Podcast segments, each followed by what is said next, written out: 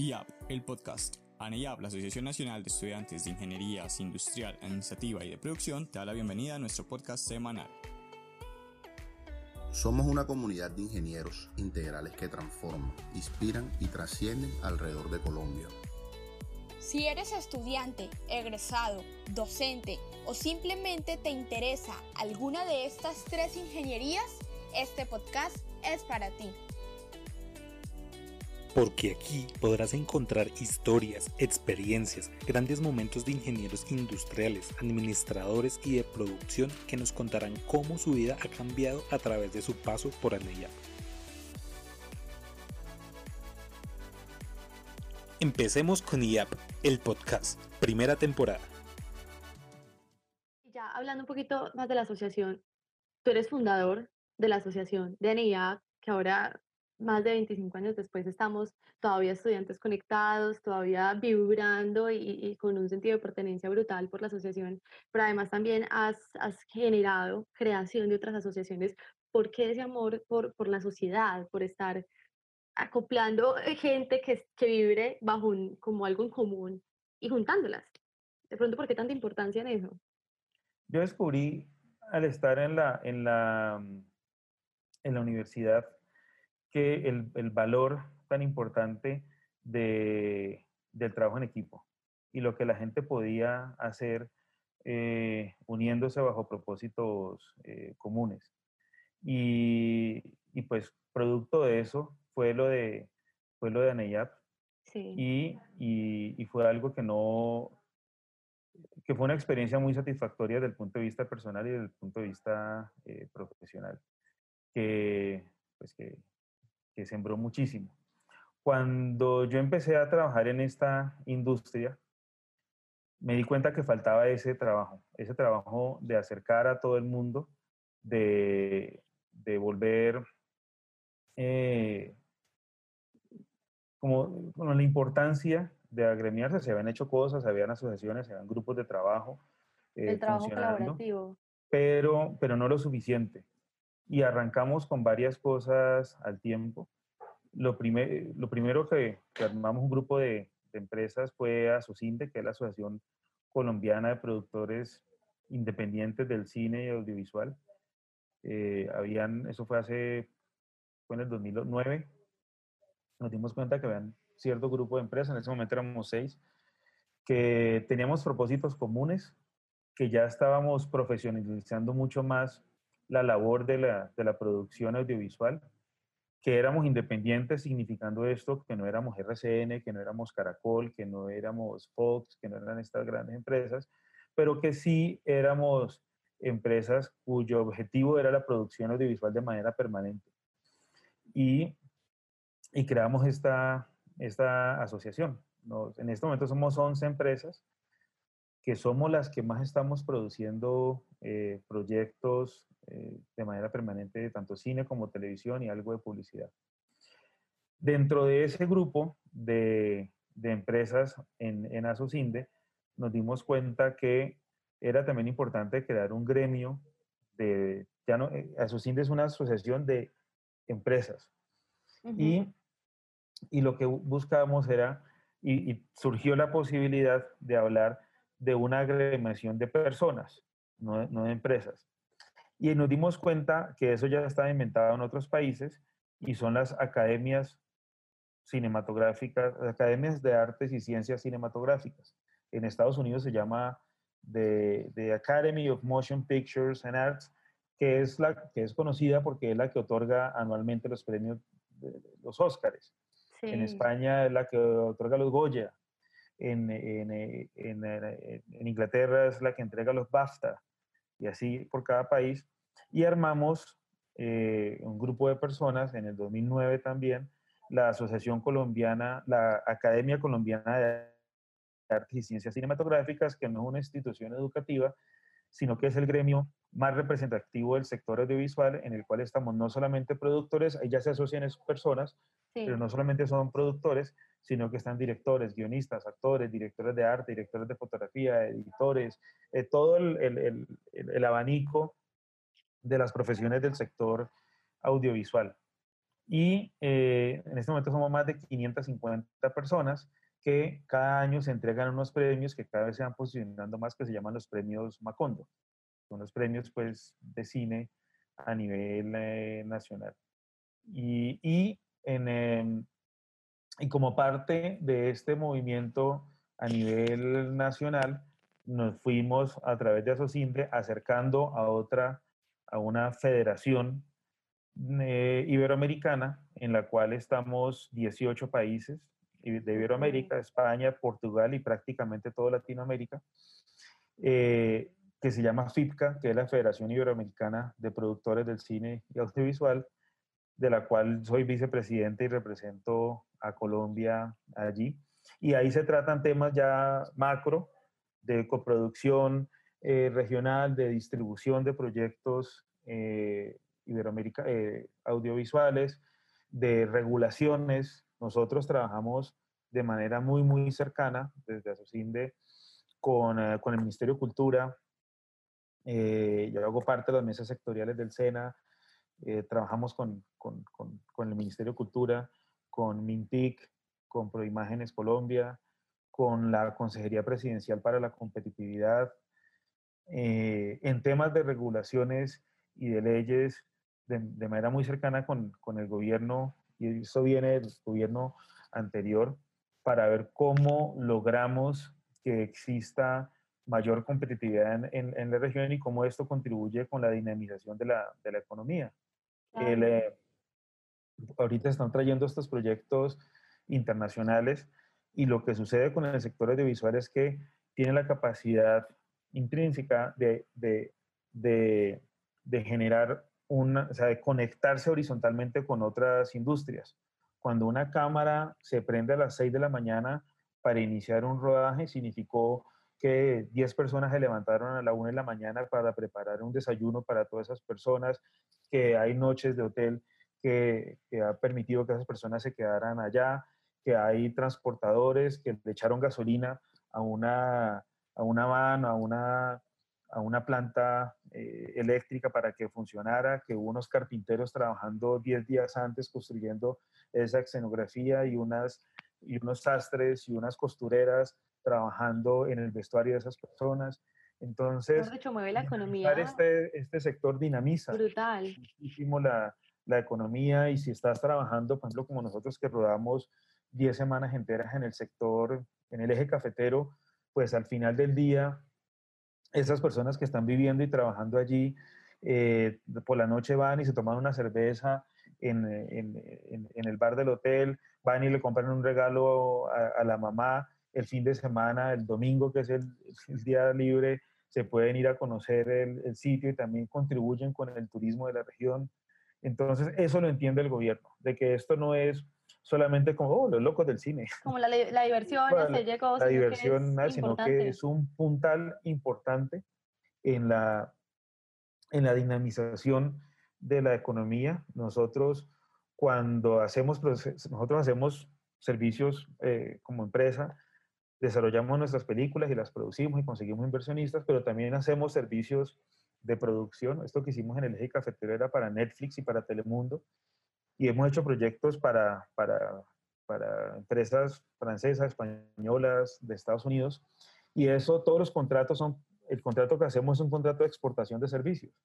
Entonces estábamos haciendo exportación, son divisas que, que entran al país, entonces tenés que tener que, los presupuestos tienen que tener cálculos de contingencia por la variación de la tasa de cambio, tenemos que trabajar con mesas de dinero, tenemos que trabajar todo eso a través de fiducias, eh, todo el, el, saber cuándo, eh, la pregunta importantísima en este tipo de proyectos es cuándo te mando la plata, dependiendo de los cálculos que nosotros hagamos de cómo va a ser la variación de la tasa. Ya es donde aplica toda la ingeniería económica. Mándame la plata de una vez y aseguramos esta tasa de cambio o negociamos una tasa de cambio como un forward con un, con un, con un banco o me la van mandando por pedacitos. O sea, todo ese tipo de, de, de temas son los que estamos nosotros acá trabajando y el gobierno entiende muy bien que eso es un puntal de desarrollo económico y por eso estamos en comunicación permanente. ¿Me haces pensar que entonces Colombia cada vez le está apuntando más a, a este sector? Sí, sí, sí. Yo creo que se ha entendido clarísimo de esa, esa necesidad. y, y se le está apuntando porque además tiene mucho sentido hacerlo, ¿no? O sea, pues dinamiza ya, explicaste, ya, ya, hoteles, todo se dinamiza. Total, lo demostraste completamente. Y entonces aquí ah, vemos como si Colombia ahora le está apuntando más a esto, también es resultado de la cantidad de, asociaciones y gremios que se han venido generando en estos últimos años para, para lo mismo, para cumplir como ese objetivo común que tienen las diferentes empresas.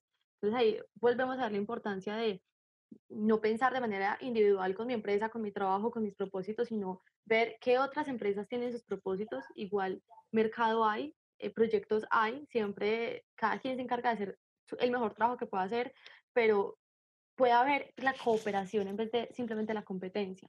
Y eso tú lo, lo, viste desde que estabas en la, en la universidad estudiando tu, tu, tu pregrado. Sí, sí, sí, total. Lo importante es, es no, es, claro, hay que competir por un pedazo de la torta, pero en conjunto lo que tenemos que hacer es que la torta sea más grande. Mejor dicho, esto, todo el mundo nota mental, que la torta sea más grande, pero ya luego cada quien competir por, por la porción que le va a tocar de, de esa torta, porque bien o mal sí las empresas y, y, en el mundo pues la competencia está, pero que se puede hacer un trabajo colaborativo, que se puede asociar los, los comunes, se puede hacer. Ya nos contaste todo esto desde de, tu actualidad, de la profesión que estás ejerciendo hoy en día, pero yo sé que muchos tendrán esa duda de quizás cómo fue ese proceso de la creación de tu primera asociación, eh, de, de, tu, de tu primer conjunto de personas con un mismo propósito para aumentar la torta. Cuéntanos un poquito de eso. La historia arranca de una piscina a muchos les va a gustar este pedazo. Se van a sentir súper conectados con esto que vas a decir ahora. Eh, la historia arranca de una piscina y es un grupo de amigos, de amigos pues, de los que estábamos estudiando ingeniería industrial en la Universidad del Valle. Habíamos ido, no me acuerdo por cuál de nosotros, a, a un club de los profesores de la Universidad del Valle, eh, ahí en Cali. Sí. Y estábamos en la, en la piscina hablando de lo que uno habla en una piscina, o sea, de nada. Y al alguno, no me acuerdo quién, dijo, deberíamos armar un grupo de trabajo de, de nosotros. Eh, porque claro, en la universidad había diferentes grupos de trabajo de otras, de otras carreras y regresamos de ese club con la idea, varios, de armar un grupo de trabajo. Y empezamos con el cuento del grupo, del grupo de trabajo y a ver cómo nos organizábamos. Y la idea era como eh, buscar hacer algo de educación continuada, buscar algo para traer a algún conferencista, para que nos hablara de un tema que quisiéramos que nos complementara. Y sucedió que muy cercano eh, fue convocado el primer Congreso Nacional de Ingeniería Industrial en Cartagena, en el 92. Y nos fuimos nosotros para, para Cartagena con el grupo de amigos de la piscina. El grupo de amigos de la piscina, nos fuimos para, para no en Cartagena, en Bucaramanga, para Bucaramanga. Y allá nos dimos cuenta que había como un, pues como, como, era primer congreso y la gente era como que listo, buenísimo vernos y, y, qué hacemos para seguirnos viendo. Hay muchas cosas, además de, pues, del de, interés de, de, verse uno, de generar amistades, de generar relaciones, de pasar bueno, era también la posibilidad de ir construyendo algo que sirviera de puente plataforma para la cercana vida profesional. Y eso quedó como un murmullo en, en Bucaramanga, pero sucedió algo que fue circunstancial y es que nos ganamos como Cali la sede del siguiente congreso de, de, de ingeniería industrial. Te interrumpo ahí. ¿Ustedes iban con la intención de ganarse la sede o, durante el, como, como todos en ella, pues durante el, el, mismo momento dijeron, hagámosle? Y se lanzaron de cabeza. ¿Quién lo coge? ¿Qué tal? Y que levantamos la cabeza. Yo no me acuerdo. El ADN continúa, me encanta. Nos lo ganamos. Y era un congreso que debió organizarse entre la Javeriana en Cali y la Universidad del Valle. Eh, llegamos con el, con, con, el, con el encargo de que teníamos que producir en un año un congreso nacional y un amigo muy cercano, que todavía sigue siendo uno de mis amigos del alma, que se llama Alberto Arias, y yo empezamos a darle vueltas a la idea de por qué no hacemos, aprovechamos lo del Congreso y hacemos una asociación nacional, ya que tenemos nuestro, se llamaba GTII, Grupo de Trabajo de Ingeniería Industrial, ya que tenemos eso, ¿y por qué no lo, por qué no lo hacemos? Y le estuvimos dando varios meses la vuelta y eh, curiosamente, un amigo también muy cercano, que éramos tres que éramos muy amigos, había sido designado presidente de del Congreso. Se llama Jorge Álvarez. Y llegamos, eh, Alberto Ares y yo, Beto, y le dijimos a, Jorge, ve, es que lo que pasa es que nosotros queremos que se abra una agenda alterna durante el Congreso para, para armar la Asociación de Estudiantes de Ingeniería Industrial. Y Jorge tenía una ventaja, nos hizo un favor muy grande porque él no creía en, inicialmente en eso. Y era porque sentía, yo creo que, y esto es especulación mía, yo creo que él sentía que eso iba a ser un embeleco, lo que iba a hacer perder el, el, el, el enfoque. el enfoque muy claro que él tenía como presidente del Congreso y empezó a darnos mucho palo y hizo que nosotros tuviéramos que encontrar respuestas. ¿Y para qué una asociación? Y nosotros, ¿para, qué, ¿para qué? ¿Para qué? ya, la improvisación. esto. Responda. ¿Y cómo? No, pues como tal. ¿Y qué necesitan? Tal. Y era como dándonos mucho palo y nos obligó a sentarnos y a preparar la cosa. Y eh, recuerdo mucho que en un computador que me prestó una tía, nos sentamos durante varias noches, Alberto y yo, a escribir los estatutos. Y allí empezamos a, a, bueno, esto tiene que tener, no me acuerdo, cogimos estatutos de otras cosas, empezamos como a medio fusilarlos, a crear estos y teníamos unos estatutos. Los primeros estatutos de... Sí. Pero de además, cuando, cuando, sí, y ahí se llamaba ANEIA, no, porque no le faltaba la P. Todavía no había producción. Sí, todavía no había producción y, y, tenía dos A. La, en la versión, sí, era un poco tonto que tuviera dos A. Pero Bienvenidos a la ANEIA. Y así quedamos. Y de, a través del Congreso logramos convencer a Jorge, que era como, como una meta importantísima. Y Jorge aceptó, entendió y pues él, él, entendió desde el primer momento, pero sabía que tenía que presionarnos para que nosotros llegáramos con cosas como muy, muy concretas. Y a través de la organización del Congreso se le dijo a cada universidad que presentara un, un, un delegado para eso. Sí. Y muchos no sabían a qué era que estaban delegando a alguien, el delegado mucho tampoco sabía a qué era que iba, pero yo, creo que... responsable de que no pero soy responsable.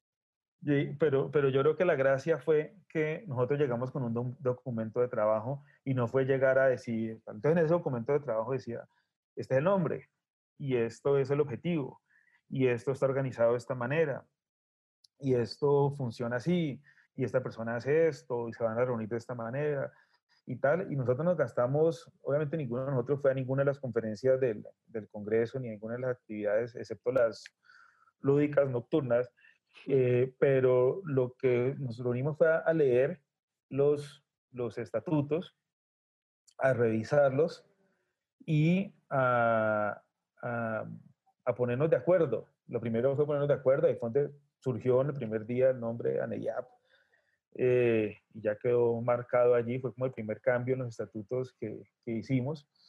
Lo revisamos, nos pusimos de acuerdo y al final del, de, de los cuatro o cinco días de trabajo teníamos una asociación que era de papel, que nosotros entendíamos que era una asociación de, de papel porque cada uno de estos delegados tenía la función de regresar a su universidad y decirles en qué los habían metido.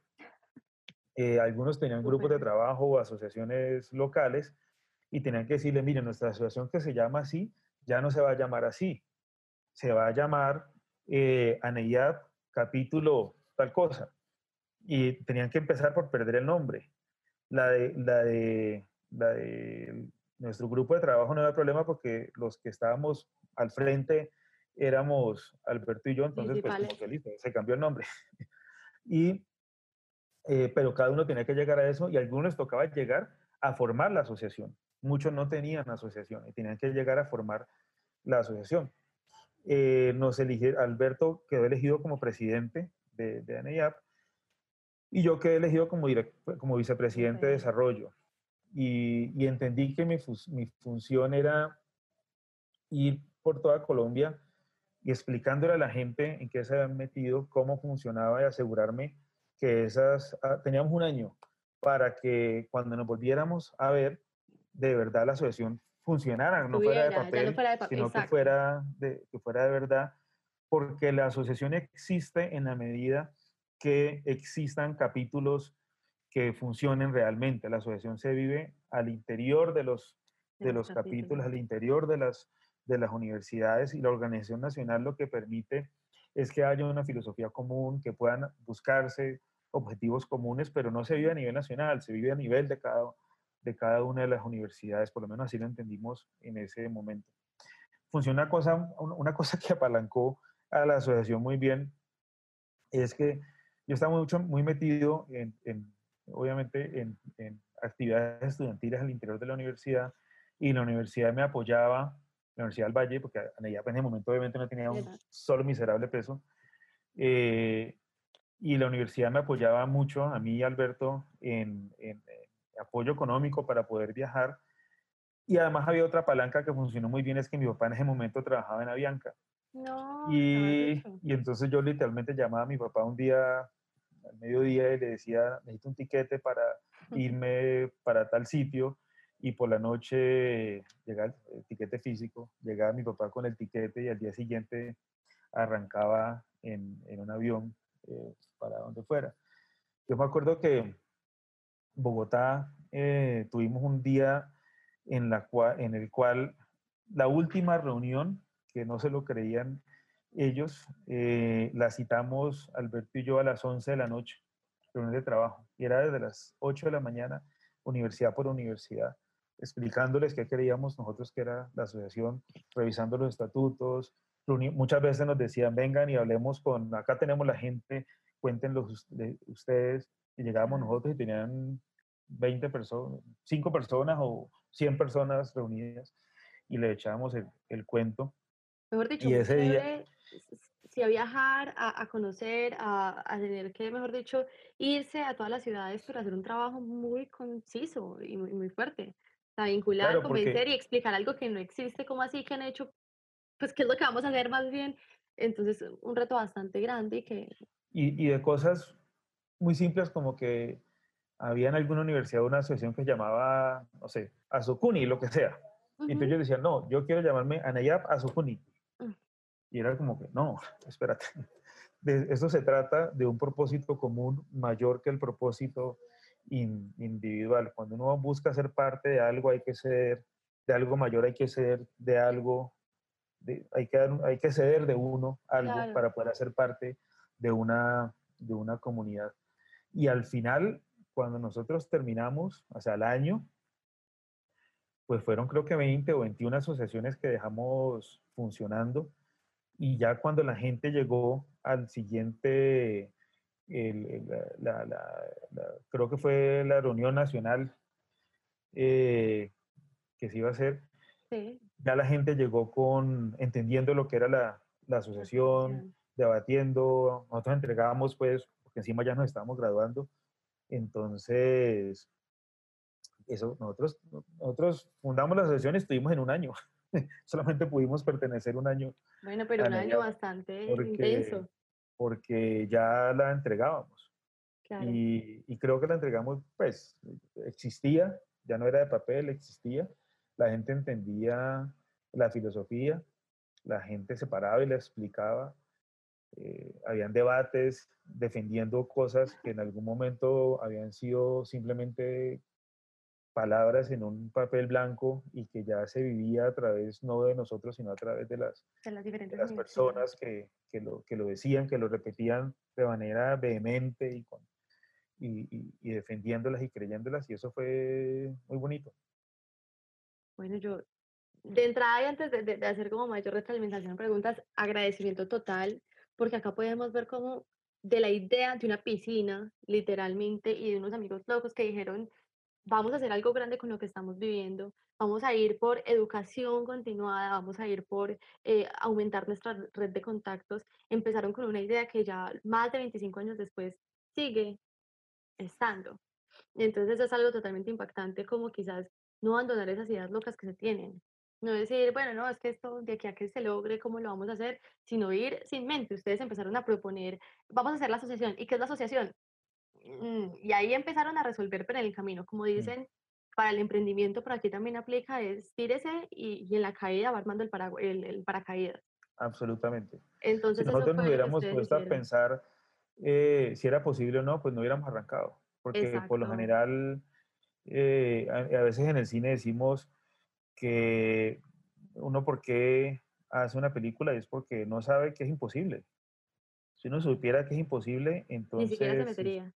Ni siquiera se metería. Entonces yo creo que allí fue como ese ejercicio de, hagámoslo. O sea, si no después, dentro de unos años, vamos a estar pensando, diciendo por qué no lo hicimos cuando pudimos haberlo hecho y tal. Y pues, pues si no sale, no sale, pero sabemos que hicimos hicimos el intento. Lo que pudieron hacer, lo que estaba a su alcance para... Y salió, y funciona, ahí estás tú. y ahí está un montón de gente detrás y, una cantidad de personas. y adelante, y una cantidad de personas. Sí, quizás eh, parte de, uno ser capaz de lanzarse y empezar a construir ese paracaídas en la picada, eh, es quizás entender también que, y, y, si no pasa, ¿qué? ¿Qué se pierde si no, si, si, si no sucede? Entonces quizás tomarse, a, que los haya mal interpretar este mensaje, pero tomarse la vida un poco más de recocha. Atreverse a hacer lo que uno, lo que uno más siente, lo que uno más hace, en el camino va mirando. Si no funcionó, no, pues y eso fue, lo intentó. Mira que esa fue la razón por la cual yo me fui a estudiar cine. Y es exactamente lo mismo pasó ahí, que es como una constante en mi vida, que me meto a cosas que digo, pues, eh, eh, es, es muchas más las cosas que no me han salido que las que me han salido, obviamente.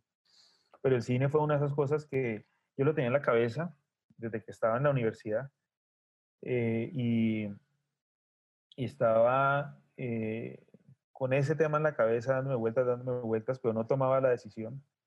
Y cuando sucede esta crisis, que cierran, la crisis del 99 en el país, que fue una crisis pues, muy famosa, y, y cuando cierran la universidad, yo me quedo pensando, cierran el proyecto que yo estaba dirigiendo, eh, la universidad me traslada como profesor de, de, la, de la, universidad.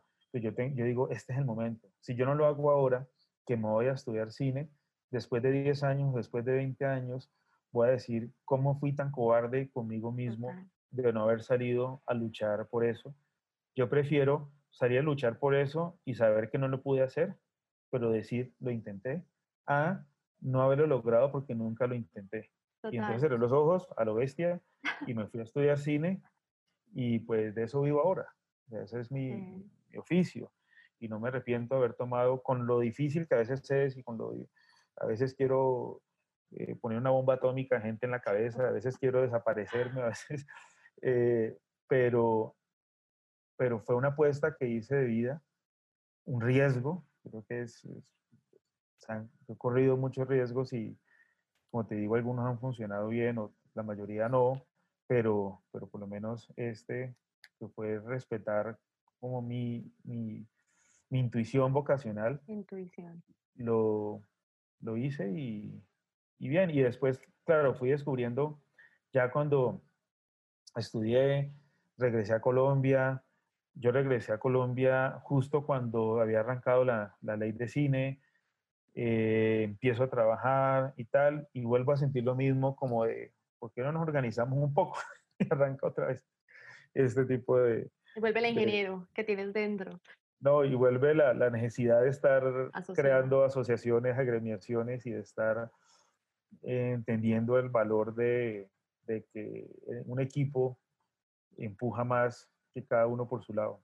Pues créeme que quizás no, puede que no seas ni siquiera consciente de, del gran impacto que ha generado con, con esas ganas intensas de generar asociación, eh, de ser, esa es otra que, que escucho mucho de, de, alguien a quien admiro mucho, y es que es mejor ser dueño de una pequeña parte de algo muy grande a ser dueño 100% de algo muy pequeño. Y eso se puede llevar a esto de aumentar la torta, así luego internamente cada quien tenga que competir por su pedazo de torta, pero aumentarla para, para los que tenemos, digamos que un bien común. Eh, me parece fundamental eh, eso que tú dices, y creo que también en mi vida yo he intentado hacerlo, aunque me cuesta, digamos que para mí no es 100% natural, eso de simplemente mi único propósito en la vida es evitarlos. ¿Qué hubiera pasado si? Que yo no llegue a, una edad mayor o dentro de X cantidad de años y diga, yo me acuerdo de ese momento, ¿qué hubiera pasado si yo hubiera sido capaz de, si yo hubiera lanzado a, y, y quizás eso es en parte lo que nosotros a nivel grande y, y, en mayor escala debemos hacer con nuestra vida y ya después para hablarle a los asociados lo que a veces debemos hacer con los proyectos. Eh, una cultura de pronto de primero mirar si es posible, si es viable y luego hacer. En ANIA puede que no aplique tanto, igual estamos en un laboratorio, somos estudiantes, no hay mucho que perder, más bien hagámoslo y en el camino nos vamos a dar cuenta si funcionó o no funcionó, si era viable o no era viable.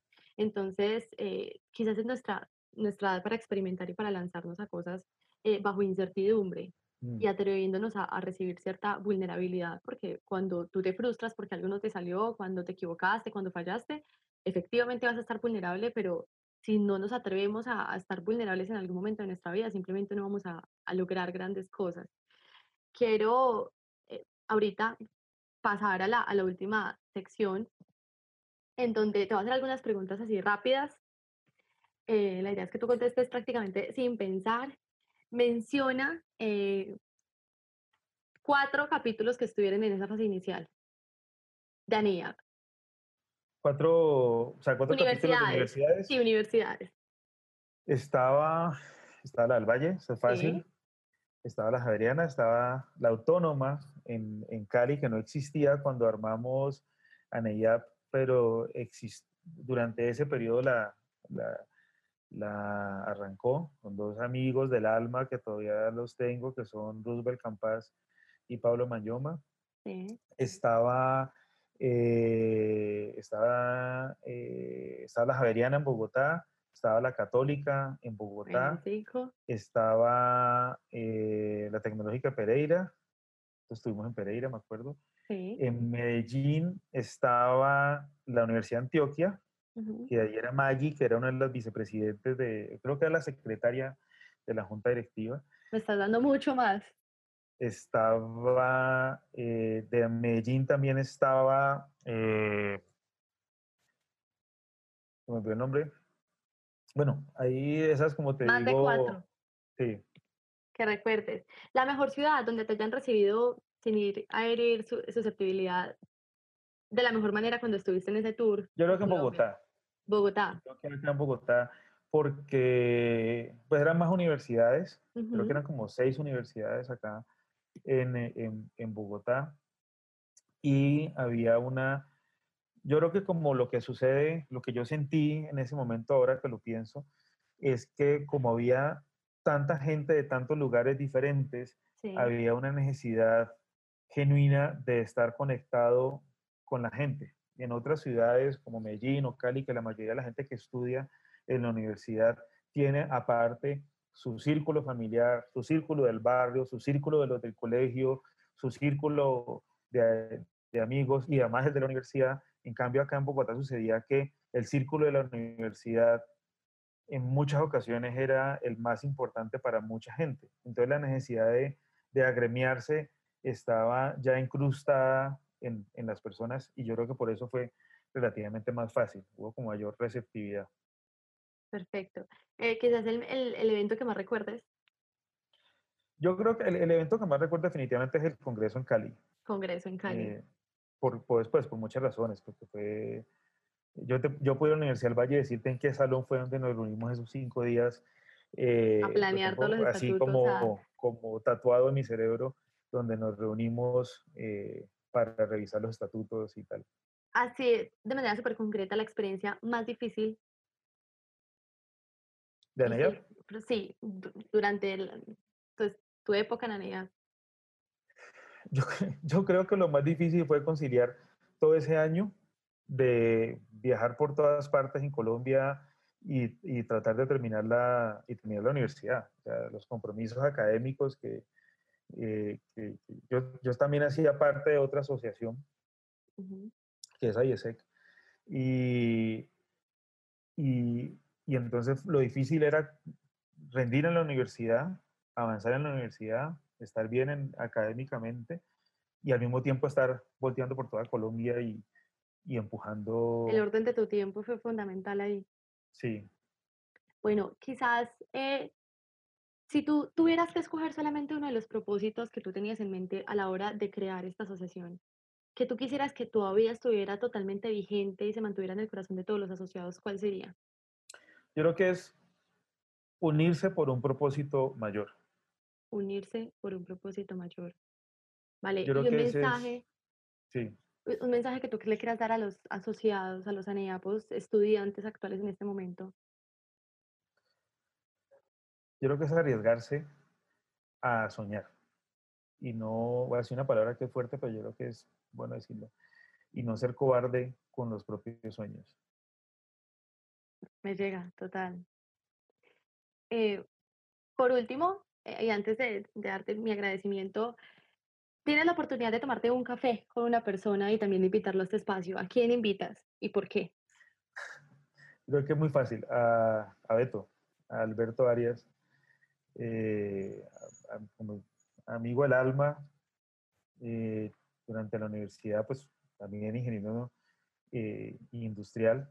De hecho, él y yo eh, estudiamos la, la, la especialización en cooperación internacional. Ah, no, mentira, no. Esa la estudié fue con Jorge. Álvarez.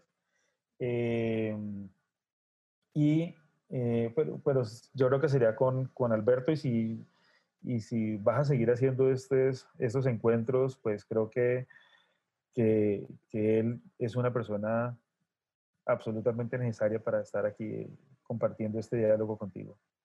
Bueno, te lo agradezco y Alberto, si nos escuchas, si alguien te envía esto, pero estás supremamente dispuesto a compartir con nosotros este espacio, a tomarte un café con Diego. Eh, bueno, ya para cerrar, pues agradecimiento total para ti, no solamente por estar en este espacio, sino por todo lo que hiciste. Eh, como te dije ahora, quizás no sabes el gran impacto que tú has generado en tanta cantidad de personas. Yo conozco y admiro a, a gente que quizás cuando yo entré a la asociación estaban terminando su etapa y que para mí son referente actual. Entonces yo siento que ANEAP está rodeada de gente muy tesa, que sabe eh, para dónde va y más que eso, que le pone propósito a cualquier acción mínima que haga. Y, y quizás a nivel personal no hubiera tenido la capacidad de conocerlos y de pronto, quién sabe, ellos hubieran tenido la, facilidad de desarrollar ese, talento que tuvieran si no hubiera sido por medio de ANEAP. Entonces el primer agradecimiento es por haber tenido esa idea loca dentro de la piscina, por haberte ido, como tú dices, a lo bestia, sin pensar en si era posible o no, y haber sacado esto que, para tantos le ha generado tanto aprendizaje, tanta conexión, tantas experiencias que realmente marcan y yo creo que lo acompañan a uno el resto de la vida, si, si vivió como se puede vivir esta experiencia dentro de ANIAP.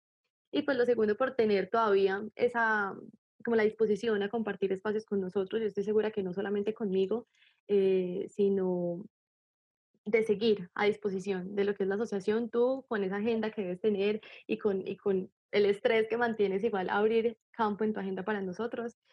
Eh, y quiero resaltar unos mensajes que a mí me quedan muy claros, me, quedan, me parecen muy dicientes de toda la conversación que tuvimos contigo. Los primeros son los de ANEAP, y es que ANEAP fue creada bajo el objetivo principal de tener una, compañía, una educación continuada. O sea, de tú no quedarte con lo que ves en el aula de clases, no quedarte con lo que un profesor te puede brindar, sino salir y buscar tú mismo el conocimiento que, que realmente quieres aprender de manera significativa. Está la importancia de generar esa red de contactos, no solamente al interior de la universidad, sino a nivel global. Eh, y algo muy puntual que me parece totalmente valioso y es cómo tú te juntas con las personas, tú cómo creas ese lazo con las personas para el bien común, para buscar el, el beneficio general y sobre todo alcanzar ese propósito total que las personas tienen de manera individual, en este caso que los capítulos tienen de manera individual. Y algo que quizás puede funcionar mucho ahora para la asociación es este mensaje de, ANEAP existe y vale la pena por lo que hagan los capítulos. A nivel nacional estamos para mantener un propósito alineado, estamos para, para facilitar la relación entre las diferentes universidades, pero ANEAP no existe si no se trabaja en realmente cada capítulo le va a ofrecer, o en cada, cada universidad le va a ofrecer a los estudiantes que tienen ella. Entonces eso, desde la parte muy ANEAPA, es lo que más me queda, que es, es mejor dicho una plataforma, una plataforma total para que podamos alcanzar tantos objetivos personales y globales comunes que tengamos y ya llevándolo a, todo lo otro, eso de irse a lo bestia. Definitivamente, si yo tengo que resaltar algo, es aprender a irse a lo bestia y alcanzar los sueños como nos estás diciendo. Entonces, de nuevo, muchas gracias. Y por último, quisiera que nos dieras, primero, si estás dispuesto a, recibir, no sé, chats o, o, contactos de asociados que quieran comunicarse contigo o egresados que quieran eh, relacionarse contigo por algún motivo, simplemente por curiosidad o porque tengan algo en mente, quizás algún contacto que puedas facilitar. Eh, bueno, primero que todo, eh, muy halagado, muchas gracias por, por, por, estar aquí esta noche contigo. ¿Me, ¿Se está cortando? No. Aquí estamos bien. Ok. no, te decía que muchas gracias por, por, esta invitación. Muy halagado, muy bonito hablar de todas estas cosas y recordarlas y saber que están eh, allí dibujadas en el corazón y que eso que en algún momento nos imaginamos, nos soñamos y nos atrevimos a hacer, pues se convirtió en un legado y que hay personas que hacen parte de, de esa comunidad, parte de ese sueño y que en algo contribuimos sembrando esa semilla en ese, en ese momento que se nos ocurrió. Eso de verdad es, es te llena mucho hacia, hacia adentro. El, eh, ¿Queda la pregunta? Tu contacto para que las personas puedan ah, ya, ya, ya. contigo. Sí, eh, no, pues el correo, el correo eh, que es diego arroba 64afilms.com, es el nombre de mi empresa, 64a, y films como películas, pues en inglés.com, allí soy, reviso el correo permanentemente. Si hay alguien que dice yo quiero entrar aquí y quiero, en la industria se dice que, explico esto muy fácil, cuando un director de fotografía, que es una posición súper importante en, un, en una película, es, es tal vez la primera posición técnica que aparece en los créditos, y cuando alguien va a arrancar, que quiere ser director de fotografía, la mejor manera de decir que va a ser su camino es que yo arranco cargando cables. Mm. Que es algo muy bonito decirlo porque alguien que hay muchos directores de fotografía con los que me dicen, no, yo arranqué cargando cables y ahorita estoy, soy director de fotografía de esta serie o de esta película. Entonces, alguien, algún ingeniero industrial que quiera arrancar cargando cables, eh, ahí está el correo y nos hablábamos, tal, y, algún día me encantaría regresar a una de las reuniones en un evento y, ver a la gente a los ojos y ver lo que es en, ella, en el día de hoy. Yo creo que la gente estaría totalmente agradecida de tenerte en alguno de nuestros eventos. Ya solamente es esperar a que volvamos a estar presencial y ahí estés totalmente conectada. Tú vas conectarnos así virtual. Eh, pero sí, entonces Anida, pues ya saben, ahí está el Anida, pues egresados, estudiantes, está el contacto. Quien quiera conocer más de este mundo, que ya sabemos es tan diverso, tiene tanto alcance y, tiene las puertas tan abiertas a nosotros, ingenieros industrial, administrativos y de producción, eh, están las puertas abiertas. Está la oportunidad, ya es cuestión de cada uno, como dice Diego, lanzarse a lo bestia para cumplir nuestros sueños. Entonces, nada, ya último, gracias. Último de muchos los que siguen, último en este instante. y, bueno, que tengas una, una buena noche. Lo mismo para ti. Nos vemos en la próxima, listo. Chao. Dale, un abrazo. Que estés bien. Gracias por escuchar IAP el podcast. Te invitamos a ingresar al link en la descripción para conocer más de ti y ayudarnos a mejorar cada vez más esta experiencia. Síguenos en nuestras redes. Si quieres conocer más de ANEIAP, ingresa a www.aneyap.co. Nos vemos la próxima semana con un nuevo capítulo.